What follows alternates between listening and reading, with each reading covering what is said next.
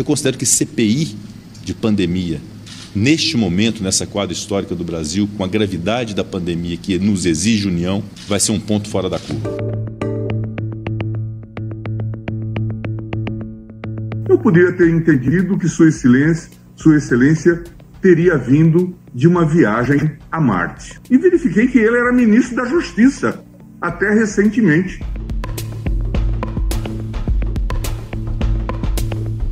Eu repugno essa evocação graciosa da lição de Jesus.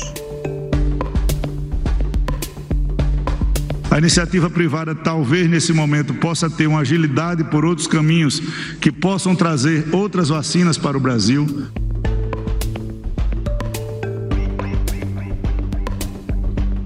Na noite de ontem, o ministro do Supremo Tribunal Federal, Luiz Roberto Barroso, soltou uma bomba em Brasília.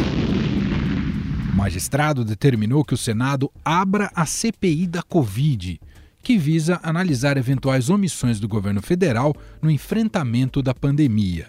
Com isso, as ações de Jair Bolsonaro, assim como membros do governo, como ex-ministros da Saúde, serão julgadas pelos senadores e podem gerar, inclusive, o afastamento do presidente. Mas o dia agitado do STF não parou por aí. A corte julgou ontem se liberava ou não cultos religiosos durante as fases mais restritas impostas pelos governos na pandemia. Cássio Nunes Marques, o novato, alinhado com o presidente Jair Bolsonaro, concedeu uma liminar liberando celebrações religiosas presenciais em todo o país. Em uma ação que pedia a liberação dos cultos em São Paulo, Gilmar Mendes contragolpeou e impediu a realização de reuniões no Estado. A insegurança jurídica criada pelas decisões divergentes só foi sanada pelo plenário do STF, quando decidiu que estados e municípios podem decretar o fechamento temporário de igrejas e templos religiosos na pandemia. Mas as polêmicas não ficaram só restritas ao judiciário. A Câmara dos Deputados aprovou um projeto que autoriza a iniciativa privada a comprar vacinas e utilizá-las da maneira que bem entender. Ou seja, empresários brasileiros podem adquirir imunizantes e decidir quem será ou não vacinado.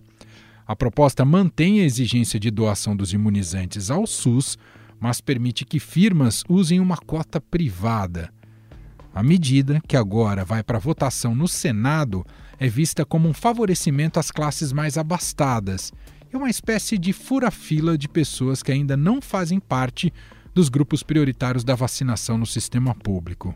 No Poder em Pauta de hoje, vamos abordar esses assuntos com os nossos repórteres em Brasília que cobrem o dia a dia da política e do judiciário. Poder em pauta quentíssimo. Primeiro, cumprimentar aqui Rafael Moraes Moura, que cobre o judiciário em Brasília. Tudo bem, Rafa? Como vai? Tudo bem, Emanuel? Vou bem e de tédio não morremos no Supremo.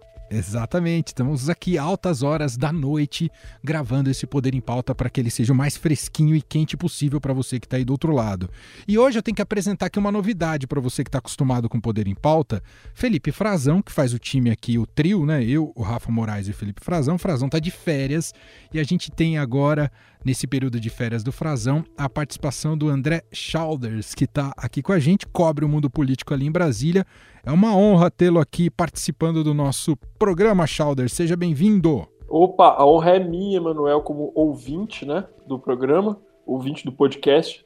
E dizer que não só no Supremo a gente não morre de tédio, como do outro lado da, da pista também não, né?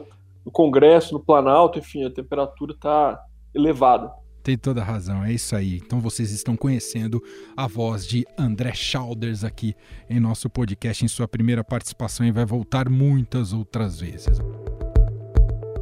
Primeiro tema, já é o tema evidentemente mais recente e quente que mobiliza não só o mundo judiciário, mas também com muitos impactos no mundo político e sem dúvida nenhuma vai tirar o sono do presidente Jair Bolsonaro, ou já tirou o sono do presidente Jair Bolsonaro, já que estamos na sexta-feira.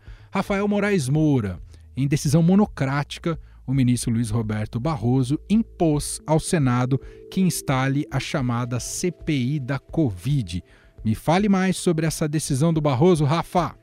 Pois é, Manuel. A última quinta-feira não foi aquele grande dia que o presidente Jair Bolsonaro gosta de comemorar nas redes sociais.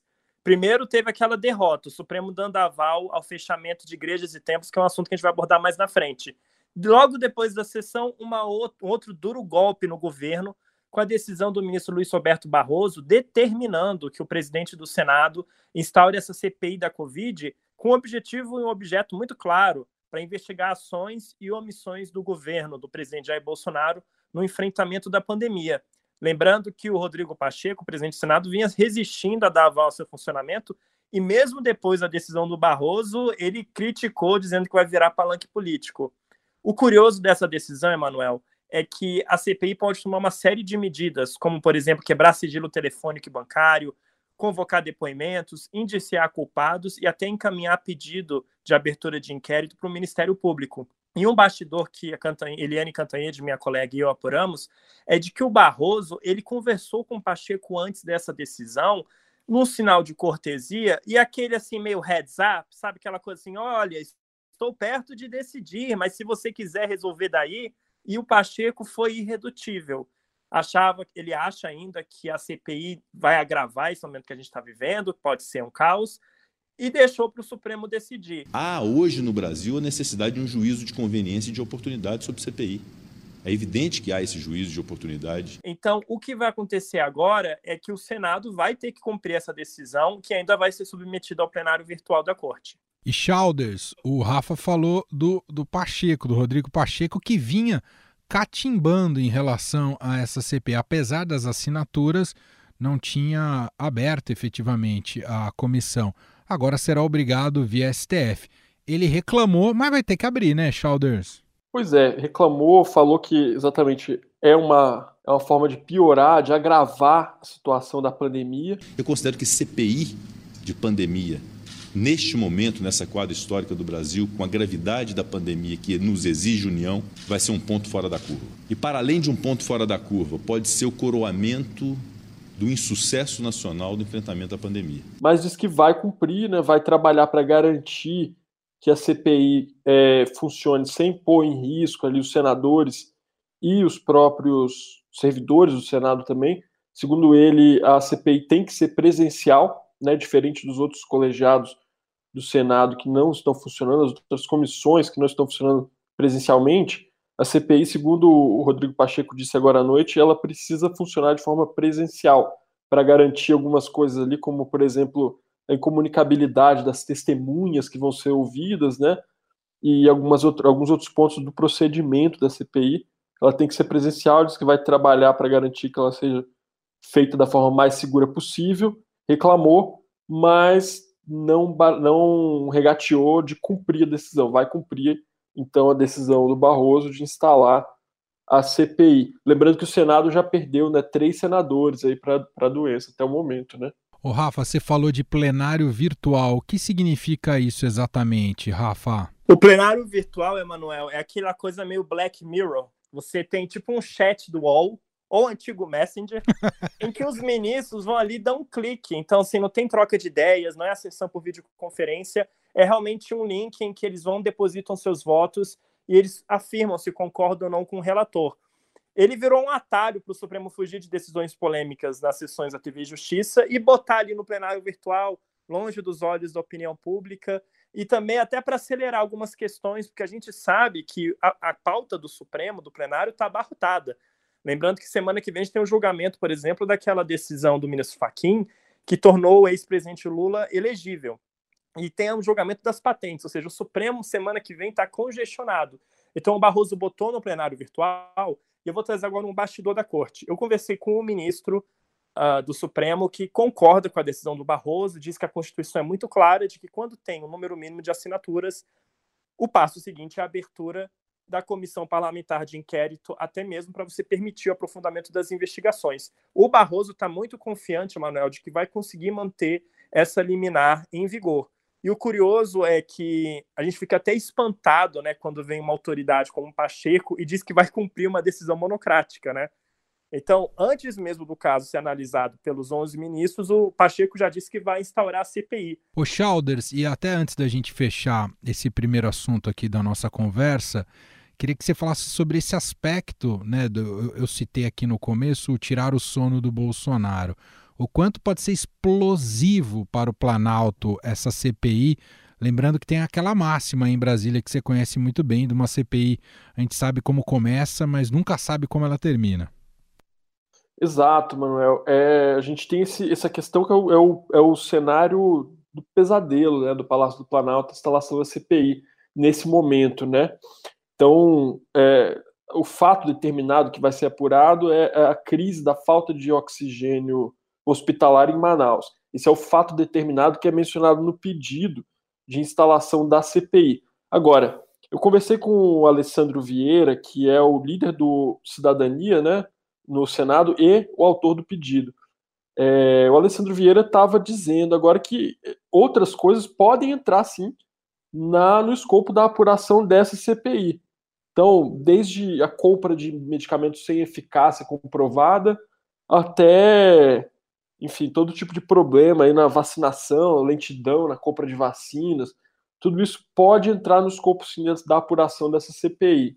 A gente tentou contato é, na noite de hoje com o ex-ministro Pazuello, né, Eduardo Pazuello, é, que foi ministro da Saúde durante é, boa parte do tempo da, da pandemia, mas ele não, não, não conseguimos contato com ele. Né? Mas de toda forma, imagino que ele seja exatamente uma das primeiras, uma das pessoas mais importantes a serem ouvidas aí. Não, e lembrando também que a gente estava falando do plenário virtual e da relação Supremo, Palácio do Planalto, uma relação bem conflituosa, né, Manuel? além desse plenário virtual julgando a decisão do Barroso, que mandou abrir a CPI da Covid, CPI da pandemia, no mesmo dia 16 de abril, um outro assunto super espinhoso para o Bolsonaro, super importante, vai ser também retomado nesse mesmo plenário virtual, que é o julgamento daque, daqueles decretos editados pelo presidente Bolsonaro que flexibilizavam o porte de armas. O processo tinha sido interrompido, a análise dele no plenário virtual, e agora a ministra Rosa Weber devolveu à vista. Aquela discussão, Emanuel, sobre zerar a alíquota de importação desses produtos, ou seja, o Supremo não adianta, como ele não foge do vespeiro, ele se mete no vespeiro e vai ter que se posicionar novamente.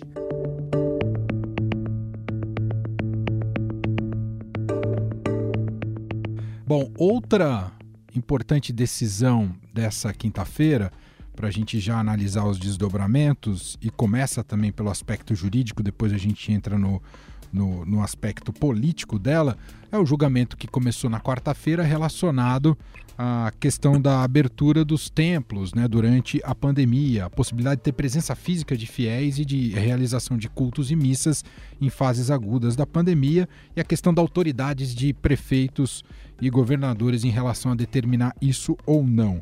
Foi uma goleada né, podemos dizer assim, né, Rafa Moraes? A gente já sabia do voto do Cássio Nunes Marques, né, que votaria uhum. a favor da abertura, mas me estranhou ali o voto do Dias Toffoli. Não sei se você pode me explicar o que aconteceu. Terminou 9 a 2 né, Rafa? Um voto que durou menos de cinco segundos, porque ele, o Toffoli se limitou a dizer que acompanhava o relator. Ele não entrou com nenhum argumento, não fez nenhuma observação. Eu peço ver ao relator e, os, e aos que o acompanharam para acompanhar o voto divergente do ministro Cássio Nunes Marques. É como voto. E lembrando que ele é um ministro muito próximo do presidente Jair Bolsonaro, integra uma ala, se a gente for falar bem assim, uma ala governista do Supremo, como algumas pessoas apontam. Então ele tende a, a, a calibrar um pouco o discurso dele diferentemente de outros ministros, Emanuel, que são mais contundentes nas críticas, nas reprimendas públicas feitas à atuação do governo do presidente Jair Bolsonaro, como o ministro Edson Fachin e Luiz Roberto Barroso. O julgamento dessa quinta-feira, que permitiu que governadores e prefeitos fechem templos e igrejas, foi marcado, Emanuel, por duros recados. Eu acho que o presidente Bolsonaro, se acompanhou a TV Justiça ou o site do Estadão, também não deve ter ficado muito feliz com o que ouviu. Teve, por exemplo, a ministra Carmen Lúcia dizendo que a situação é gravíssima, alarmante e que faltam soluções administrativas. Não há controle abstrato preventivo no Brasil. O ministro Edson Fachin que se tornou uma das principais vozes de oposição ao bolsonarismo dentro do Supremo, disse que inconstitucional é não promover meios para que as pessoas fiquem em casa, é recusar as vacinas que teriam evitado o colapso. Um recado, Emanuel, claríssimo. Chegamos a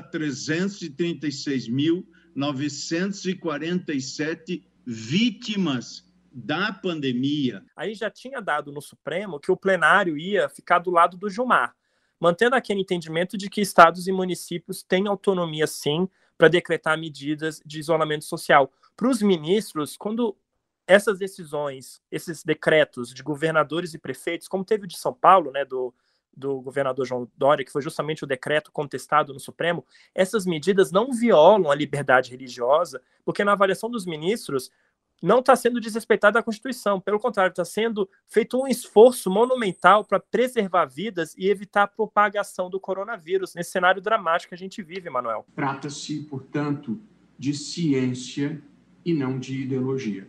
Agora, Chalders, a gente sabe, e até, a gente até tratou isso com Rafa Moraes essa semana, né, da questão do lobby evangélico ali no Supremo. O lobby evangélico na política é bem mais antigo e tem ganhado força a cada eleição. E isso amedronta muito aqueles que têm pretensões eleitorais, com medo de se desgastar com essa com essa base eleitoral, com esse contingente de pessoas. Não significa que essa seja a opinião de todos os fiéis. De qualquer modo, eles têm agido dessa maneira. O que, você captou em relação a esse ambiente político, a reação a esse tema que foi parar lá no STF, Chalders? Então, assim, é, primeiro que desde o começo da semana que a gente está observando esse movimento aí da chamada bancada evangélica, né, Frente Parlamentar Evangélica, oficialmente, no sentido de procurar garantir a abertura dos templos. Então, foram conversar com o presidente do Supremo, Luiz Fux, foram conversar com o presidente da República,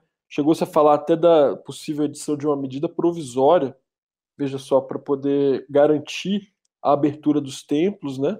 O descontentamento com a decisão do Supremo, o conformismo com a decisão do Supremo é profundo entre os líderes das denominações, nos principais líderes das denominações evangélicas.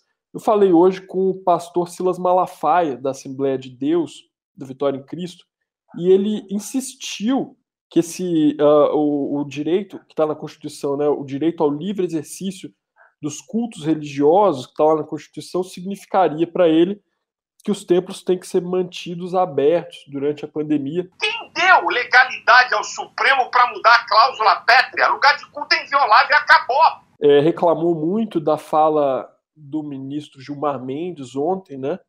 É, usou inclusive termos bem pesados para se referir à fala do ministro Gilmar Mendes. Essa, essa palhaçada, dá até, dá até vontade de vomitar, de ver as bobagens que, que Gilmar Mendes falou. E, enfim, é isso. Assim, a gente também notou que dos pré-candidatos, postulantes aí para 2022, nenhum deles, Manuel, até o momento, mencionou essa questão, né? Nenhum deles puxou essa polêmica justamente para tentar não se desgastar aí com esse segmento que já perfaz uns 30% do eleitorado. Agora, fechando esse assunto, Rafa, ficou, ficou mal mais uma vez para o novato no Supremo, o Cássio Conká, né, Rafa? Exatamente. Foi novamente enquadrado pelos colegas com um placar que é uma goleada elástica né, de 9 a 2. Lembrando que o ministro Cássio é a única indicação até agora no Supremo Tribunal Federal feita pelo presidente Jair Bolsonaro. Ele deu um voto, Emanuel, muito alinhado, muito afinado com os interesses do presidente Jair Bolsonaro, dizendo que o confinamento é importante, mas também pode matar se não houver um, um, alento espiritual. O espírito humano não se resume à ciência. A poesia, a música, o teatro, as artes, a religião são formas apreciáveis de resposta do espírito humano às perplexidades da vida, e da morte, da ordem e do caos. E também disse que se o cidadão brasileiro quiser ir ao seu templo, igreja, estabelecimento, rezar, pedir saúde, ele também tem direito a isso. Só que o que prevaleceu foi o recado do ministro Marco Aurélio Melo. Quer rezar? Reze em casa. Não, é só, eu ia comentar, Rafa, sobre essa fala do ministro Nunes Marques, né? Que me chamou a atenção. Eu fiquei acompanhando remotamente a sessão do Supremo chamou a atenção como esse argumento do Nunes Marques é parecido com uma coisa que o Silas Malafaia falou mais cedo, né? Ele disse assim, Exatamente. assim que os templos, vou só ler um trechinho aqui da, da minha conversa com ele, ele falou assim, é, é, é terapêutico, eu sou, eu sou psicólogo, ele realmente é formado em psicologia. Uma das coisas mais importantes dessa pandemia chama-se o sistema de defesa imunológico, o pânico, o medo, tudo isso destrói a imunidade. Então, a fé aumenta as defesas imunológicas da pessoa. É um remédio que a medicina não tem. Nosso último assunto é o projeto de lei chamado de PL das vacinas, né? A iniciativa, ou melhor, né, é o Congresso Nacional avalizando a possibilidade da iniciativa privada adquirir vacinas. Mas tem uma apuração importante nessa semana do Estadão que mostra que as principais fabricantes de vacinas nesse momento da pandemia e vacinas contra a Covid-19 não pretendem negociar com esses empresários e apenas com o poder público, no caso brasileiro, com o Ministério da Saúde. Mas Chalders, isso mobilizou bastante, tem movimentado muito o Congresso Nacional, está aprovado aí na Câmara dos Deputados e vai para o Senado. O que, que a gente pode esperar uh, desse, desse tema lá no Senado, hein, Chalders? Então, Emanuel, hoje a gente teve uma reunião de líderes do Senado, né, e eles decidiram não dar sequência, pelo menos por agora, nessa, nesse, nesse projeto da vacinação privada. Então, é, a gente deve ter algumas semanas aí de interregno, né, de intervalo, até que esse tema volte a ser discutido. E eu acho que vale a pena a gente chamar a atenção para algumas particularidades desse projeto. Primeiro, assim, ele, ele tem um, um ponto muito importante que ele, ele, modifica a lei, né, a lei que está em vigor, que é de 10 de março, ou seja, uma lei que foi aprovada há menos de um mês atrás, foi sancionada pelo presidente Bolsonaro há menos de um mês. Então, esse projeto que está agora em discussão lá no Congresso, ele libera a compra de vacinas que sejam autorizadas por agências estrangeiras reconhecidas pela OMS, pela Organização Mundial de Saúde. Só que não diz qual agência é essa, né? Então pode ser de qualquer país, pode ser da Bolívia, da, da, da Índia, de qualquer lugar, assim, com, com todo respeito à Bolívia e à Índia, obviamente. Enfim, então se, por exemplo, um empresário brasileiro quiser comprar uma vacina da Bharat Biotech, né, que é um laboratório indiano, que, enfim, teve a sua, um pedido de registro de vacina recusado pela Anvisa, em tese, ele poderia comprar essa vacina e distribuir para os seus funcionários. Não há conflito de interesse. O Ministério já tem contratualizado mais de 500 milhões de doses. A iniciativa privada talvez nesse momento possa ter uma agilidade por outros caminhos que possam trazer outras vacinas para o Brasil. No momento, o Senado não, pelo menos por hora, o Senado não deve dar sequência a isso agora, assim, talvez mais para frente. Eu já vou te perguntar, Schauder, sobre é, conectado a isso, teve uma importante jantar essa semana de empresários com Bolsonaro e vacina estava entre as pautas. Mas antes quero ouvir aqui o Rafa Moraes é, de que modo isso também afeta o, o, judiciário, hein? E como é que ele pode meter a colher nessa história, hein, Rafa? Pois é, nessa polêmica das vacinas envolvendo doação ao SUS ou não, a gente tem que lembrar que teve várias decisões aqui da Justiça Federal do DF autorizando compra de sindicatos, de empresas de vacinas sem fazer nenhuma doação ao SUS. E o que a gente viu, Emanuel, é que a Advocacia Geral da União entrou com recursos e conseguiu derrubar essas liminares na segunda instância, no Tribunal Regional Federal da Primeira Região, que, aliás, eu e o Chaldes, né, Chaldes fez matéria sobre esse TRF1, com é um tribunal considerado lento, sobrecarregado de processos, meio analógico e de perfil garantista. Mas o que, que significa agora? Agora o governo mudou a posição, né, começou a apoiar esse projeto que, de compra de vacinas para entidades privadas, e ainda tem, Emanuel, outras liminares tramitando país afora aí. E o grande dilema da AGU é agora, ela vai entrar para derrubar essas liminares que autorizaram a compra de vacinas por parte de empresas, de sindicatos, sem ter que fazer doação ao SUS, porque ela entrou com recursos e conseguiu derrubar até agora. Mas aí com essa mudança de posição do Planalto, o Planalto abraçando esse projeto, o que acontece é que a AGU está num grande divã, não sabe o que fazer. André, só para a gente finalizar, tivemos essa semana uma reunião é, com parte do empresariado, não representa o PIB brasileiro, mas parte desse PIB brasileiro, que se reuniu com o presidente Jair Bolsonaro, tiveram ali um jantar, uh, algo que tem um poder de influência importante. Não sabemos quanto isso pode de fato melhorar sustentabilidade, a governabilidade do, do presidente Bolsonaro e até sua popularidade. De qualquer modo, cria-se ali um, um, um, efeito positivo para o presidente. O Planalto tentou isso. E vacina foi um dos principais temas é, discutidos e cobrados por esses empresários.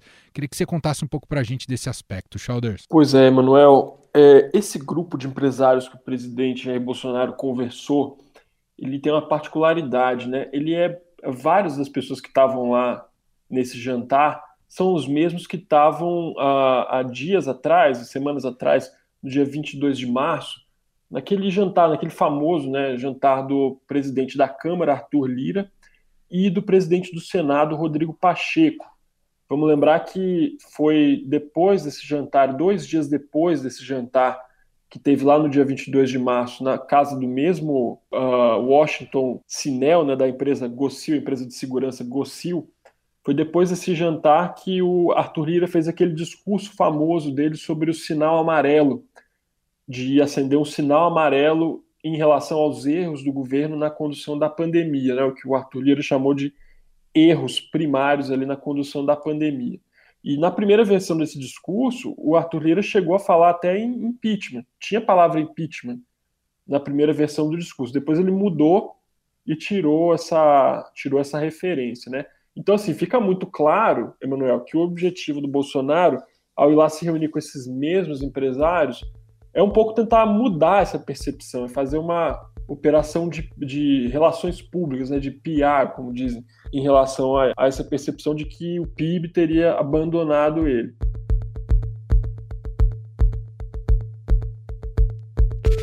Assim a gente fecha os assuntos quentes da semana e das últimas, das últimas horas aqui para esse Poder em Pauta nesse papo com Rafael Moraes Moura e o André Chalders. Mas claro, você que está aí preocupado antes de concluir, sempre tem aquela recomendação cultural, que especialmente audiovisual, que vem de Rafael Moraes Moura, que sempre prepara com muito carinho para a gente.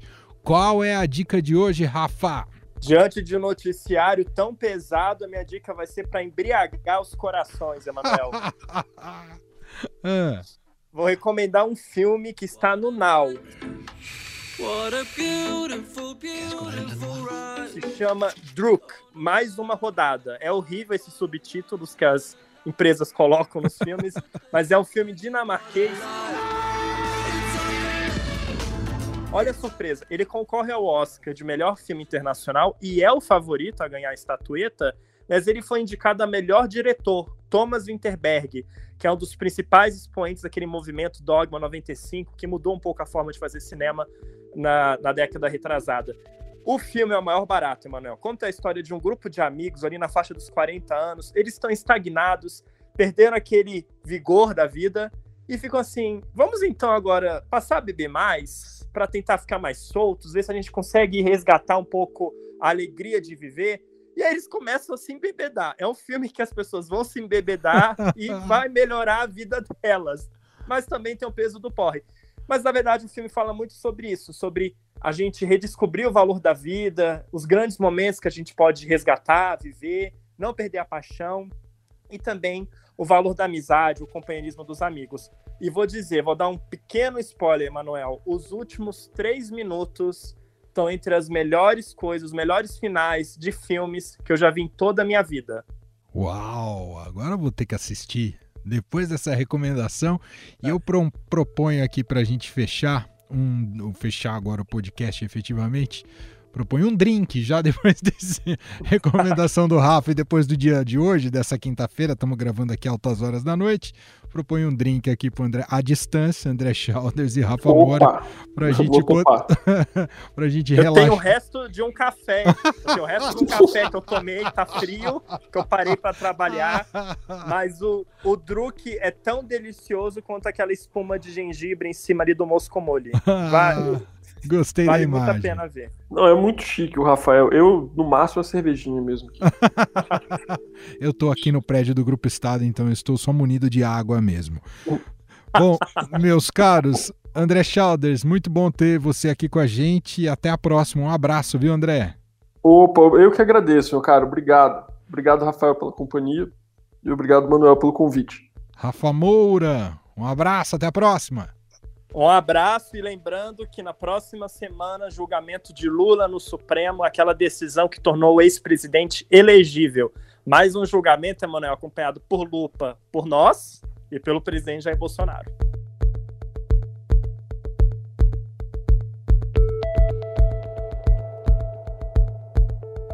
E este foi o Estadão Notícias de hoje, sexta-feira, dia 9 de abril de 2021. A apresentação foi minha, Emanuel Bonfim. Na produção e edição, Gustavo Lopes. A montagem é de Moacir Biasi, o nosso diretor de jornalismo, João Fábio Caminoto. Escreva pra gente, podcast@estadão.com. Um abraço para você, um excelente fim de semana e até mais.